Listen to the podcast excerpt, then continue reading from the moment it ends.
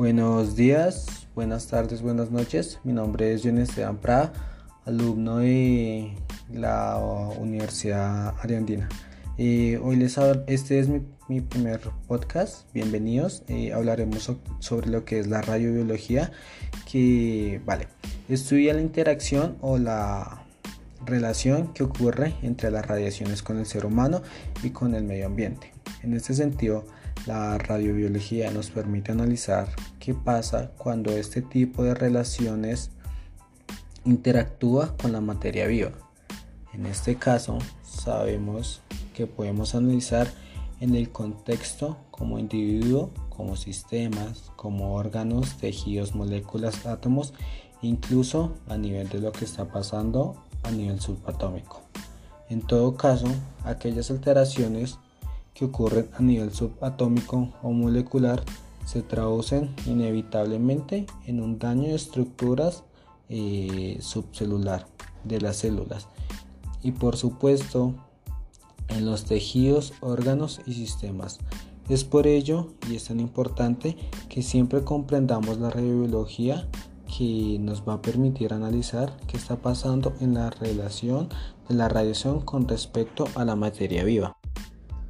En segundo lugar, tenemos un aspecto fundamental que tiene que ver en relación a la sensibilidad a la radiación. La radiosensibilidad obedece justamente a que se cumplan tres factores fundamentales. Es lo que conocemos como la ley de Bergoni. Eh, sabemos que, bueno, por otro lado, sabemos que aquellas células tienen mayor potencial de reproducirse y crecen con mayor velocidad. Y que además están muy, están muy diferenciadas. Tienen mayor sensibilidad a la radiación. Tienen mayor sensibilidad a la radiación una vez que se interactúa con él.